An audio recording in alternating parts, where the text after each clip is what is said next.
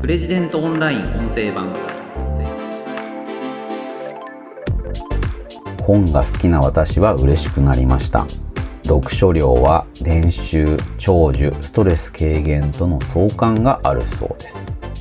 プレジデントオンライン編集長の星野貴彦です。この番組はプレジデントオンラインの配信記事の周辺情報や解説をお届けしています。今回紹介する記事はたった6分でストレスを68%も削減する。音楽鑑賞散歩コーヒーゲームよりも効果的なストレス解消法という記事です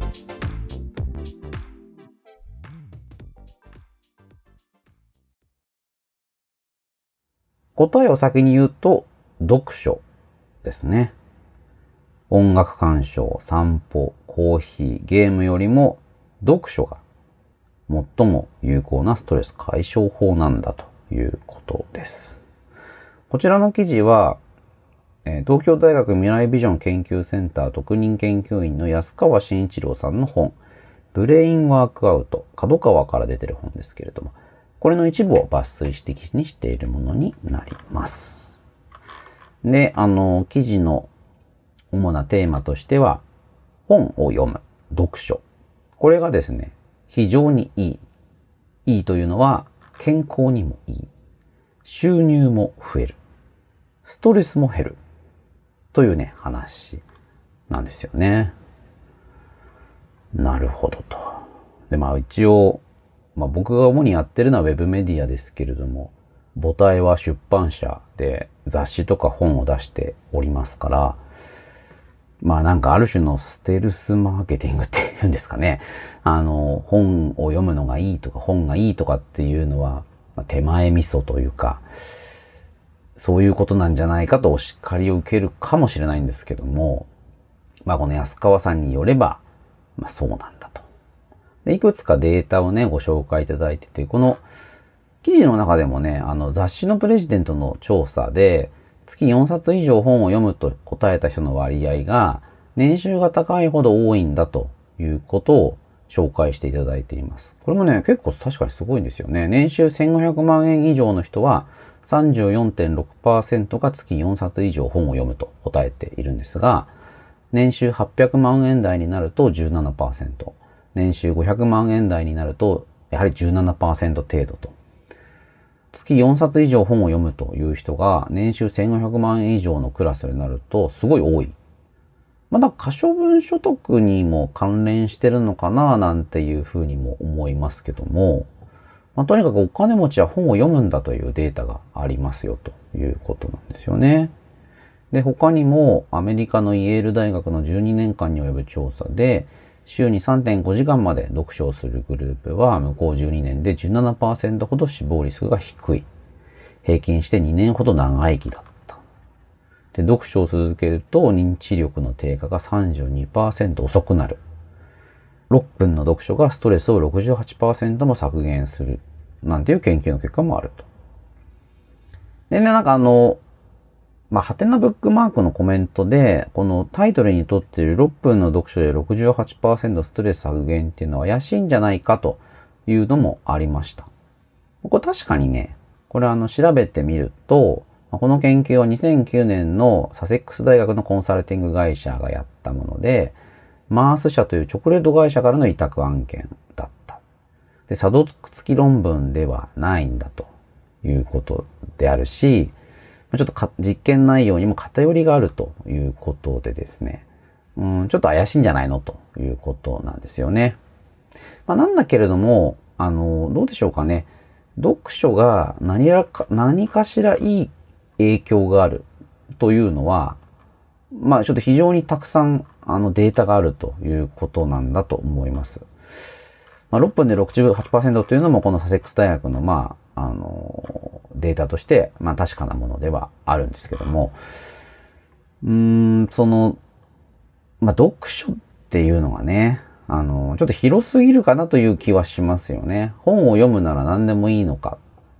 て言ったら、その読む本にもよるっていうのは当たり前のことかなという気がします。なので、まあちょっとだからなんだっていうところもあるんですけども、この記事で結構面白かったのはですね、あの、なぜ本を読むのがいいことなのかということと、じゃあどうやって本を読んでいけばいいのかっていうことまで触れられているんですよね。それがあの、僕結構面白いなと思ったので、そのことをちょっとお話ししていきたいなと思います。で、おそらくそういう本の読み方をすると、まあ収入も増えて、寿命も伸びて、ストレスも減る、じゃないかと思うわけなんです。まあね、あのまあちょっとそれも大げさかもしれないですけども、まあ人生を豊かにする上で読書が欠かせないっていうのはこれ間違いないことかなと思うんですよね。まあ耳で聞いたり、自分の目で見たりできるもの、そういった経験っていうのは、やっぱり限界があるんだと思うんですよね。でそうではなくて、うん、よりこう抽象度の高いものを、まあ頭の中で考えるっていうことには、読書っていう行為がまあどうしても欠かせないんじゃないかなという気がします。人類がね、こういったまあ文明を作り上げられたのも、まあ読書というかテキストですよね。あの文字を使って、文字によって情報のやり取りをするということができるようになったからこそ、あのこういう文明を作り上げられてるというのは、まあ論を待たないことかなと思います。で、じゃあその時にどういうテキストを読めばいいのか。で、我々はですね、あの、今、あのとんでもないテキスト社会に生きています。これインターネットのせいですけども、新書10冊分を毎月読んでるんだ、なんていう言い方をするらしいんですよね。まあ、新書10冊ぐらいね、あっという間に僕なんか読んじゃいますけど、まあ、それどころ、まあ、だから、一般の人でもとんでもない、ほまあ、とんでもないというか、まあ、それぐらい膨大なテキスト。まあ、つまり、あの、以前の社会であれば全く考えられないような量のテキストというのをメールであるとか、ブラウザであるとか、SNS であるとかっていうところで読んでる。まあ、そのことをですね、考えないといけない。で、だからそういうものを読んでるんだから、読書はいらないじゃないかっていうことも、もしかしたら思う人もいるかもしれないですけど、そうじゃない。つまり、あの、文字面を眺めてるというだけではなくて、ある種のテーマが決まっていて、もしくはストーリーがあって、そういう本の形になっているまとまったテキストというのを、まあ、集中して読むという時間が非常に重要なんじゃないかということですよね。うん、私もそう思います。で、じゃあどういうふうに本を選べばいいのか。あの、安川さんがね、この記事で書かれている中で、キーブックっていう言い方があって、これ非常に私も共感しました。これあの、おそらく松岡聖剛さんがおっしゃってることなんだと思うんですよね。あの、千や千冊っていうですね、千回、まあ、千日にわたって一日一冊、あの、書評、書評つってもですね、まあ、見たことある人はわかると思うんですけど、なんかとんでもない量のテキストが、毎晩毎晩書かれるっていうですね、とんでもないことを、まあ、やってらっしゃいます。松岡聖子さん。で、この人、今ですね、1831夜っていうことになっていて、1000や1000冊を超えてですね、今もう1800回を超えているんですよね。まあ、一度ね、ご覧いただくといいと思います。なんか本当にすごい ですよ。こんなことを1800回も続けられるんだなと。で、なんで松岡さんこんなことができるんですか？ということを聞かれて、ご自身の考え方を、いろいろな本で解説されてるんですけども、その中の、まあ、重要な要素としてキーブックということをおっしゃっています。あの、人類がこれまで書いてきた本というのは、必ずその以前に書かれた本というのを参照しています。あの、これ非常に重要なことなんですけれども、一人ぼっちの本っていうのはいないんですよね。どんな本でも、それは小説でも、うん、評論でも、哲学書でも、何でもそうなんですけれども、必ずその前に書かれた本を参照しているんですよね。でそれはあの参照元がきっちり書かれてないこともあると思います。小説だったら参考文献での表に書かれていないですよね。だけれども、何かその小説を書くときには、こういう小説を書いて面白かったとか、こういう小説を書いて影響を受けたっていうことがないと、その小説は書けません。つまり本を読んだことのない人は本は書けないんですよね。ま僕もあの、様々な作家とか、評論家の方に取材する機会があるんですけれども、やっぱそういった方々ってね、例外なく大変な読書家です。非常に本をたくさん読んでいる。で、本を読んでいない、まあそういった優れた作家っていうのはいないですね。でこれはあの、当たり前のことで、あの、たくさん本を読まないと良い作品っていうのは書けないんです。で、ただですね、あの、じゃあめちゃくちゃ本読めば作家になれるかっていうとそうじゃないんですよね。あの、うーんと、読んだ本の冊数を自慢するようなタイプの人で優れた作家っていうのはやっぱりいないと思います。まあ、私のさ、まあ、私のまあ個人的な見方ですけども、あの、例外なく膨大な読書家なんですけれども、優れた作家は。だけれども、まあそれはだからあの、必要条件であって、十分条件ではない。とにかくたくさん本を読めば、あの、良いものが書けるようになるとは限らない。で、これ、どこが違うかっていうと、キーブックだと思うんです。あの、人間が死ぬまでに読める本の数っていうのはたかが知れていて、どうですかね？どんだけ多くても1万とか10万とか？で、あの、本っていうのは毎日毎日大量に出ていて、あの、人類がこれまでに書いてきた本の数なんて言ったらね、もう何百万何千万なんて世界になると思います。だから全ての本を読むことができない。その人が読める本の数って結構たかが知れてるんですよね。だから膨大な読書家って言っても、うーん、なんか全ての本をこう読み取ったディープラーニング、AI、そういったものに比べたら全然大したことないわけです。でも、限られた本しか読んでない人が、あらゆることを知っているように見えるのはなぜか。これがだからキーブックなんですよね。先ほど申し上げたように、すべての本は何らかの本を参照しているんですけれども、その時に参照する本っていうのは、あの、結構限られているわけです。つまり、かなり多くの本に影響を与えている非常に重要な本っていうのがいくつかあるんです。で、これそのいくつかの本を読んでおけば、他の本を読ん、まあ、読まなくてもですね、変な話。他の本を読まなくてもその本に書かれてる内容が大体分かっちゃうっていうことがあるんですよね。あの、それぞれの創作っていうのは当然新しいものなんですけれども、その創作の根源というのは、あの、様々な本なので、その本をいくつかキーブックっていうのを押さえていると、まあ、まあ、要は一冊読んだだけでも、百冊千冊読んだのと同じような効果がある本っていうのがいくつかあるんですよね。で、これはですね、あの、はっきりと、この本だっていうふうに決まっているわけではなくて、その人その人にとってのキーブックっていうことになると思います。それぞれのネットワークの作り方が人によって違うので、あの、この本を読めば千冊分になるよっていうことはないんですよね。その、その人が今まで作ってきた、その本のネットワークに対して、この本を加えることによって、そのネットワーク全体が生き生きしてくるっ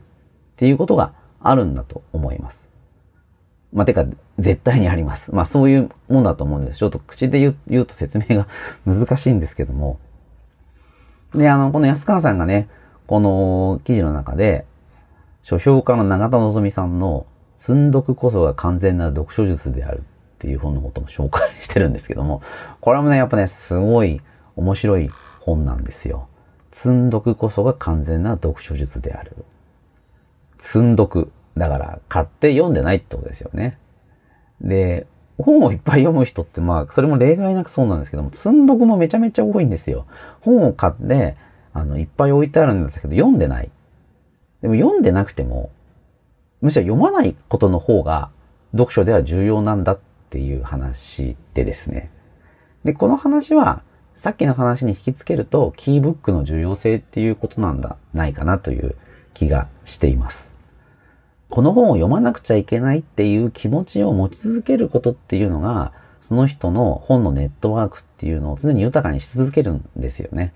積読が生まれてないっていうことは、そのネットワークがある種死んじゃってる、あの、効果を発揮してないということなので、えっ、ー、とね、安川さんはこう書いてますね。永田氏が説くのは、1、多くの情報がフローとして供給されてくる時代、どうしても結果として読みたい、見たい、体験したいという気持ちだけが積まれていく状況をやむを得ない現状として認めるべきである。2、自分自身の知の生態系を自律的に整えていくためのビオトープ的積んどく環境を構築する。つまり、順番に買った本を読み切ってから次の本に行くのではなく、とりあえず興味を持った本を買って積んでいって、まず自分のための文化資本を蓄積することが、情報濁流に押し流されないためにも大切である。まあね、あの、僕もそう思いますね。あとはまあ、その、本当にね、情報が大量に流れている中で、本っていう形にまとまっているものを、こう、置いておくっていうのは、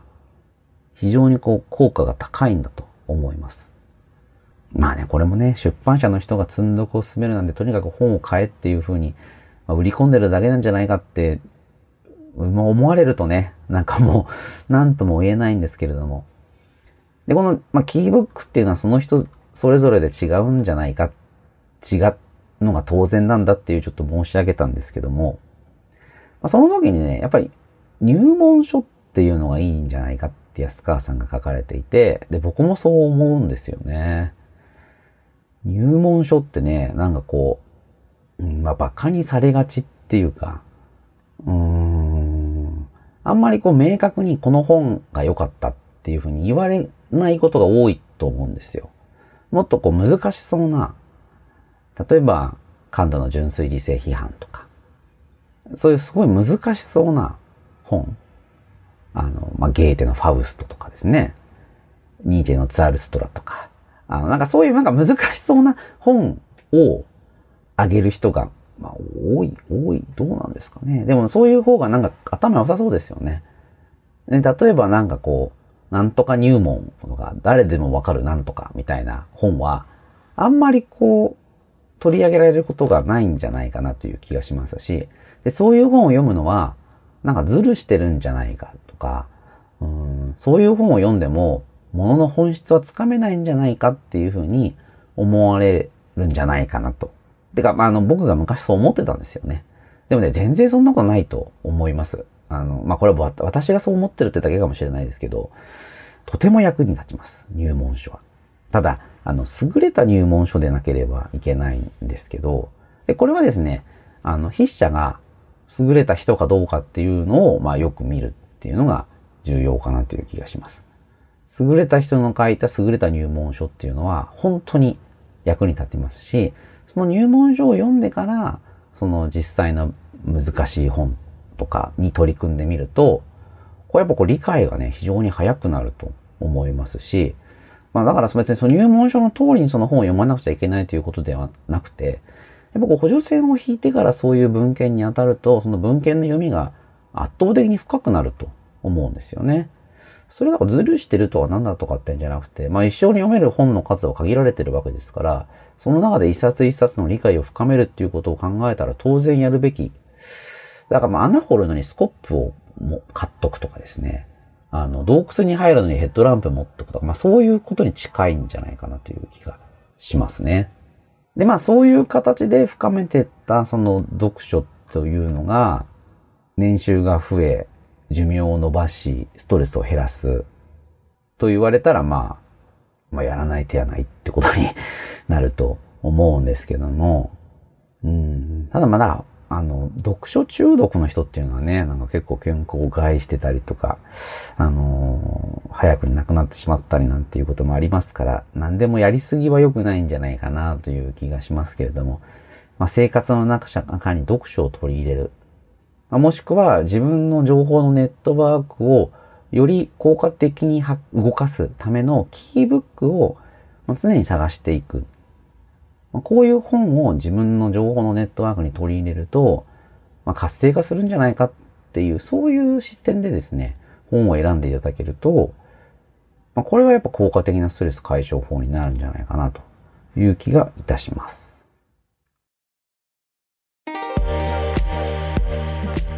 ということで今回はたった6分でストレスを68%も削減する音楽鑑賞散歩コーヒーゲームよりも効果的なストレス解消法という記事を紹介しました。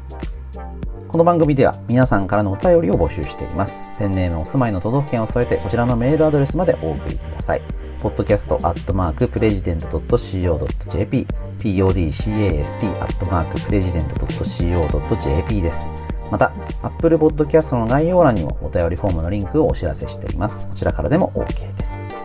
それではまた次回お会いしましょう。プレジデントオンライン編集長の星野貴彦でした。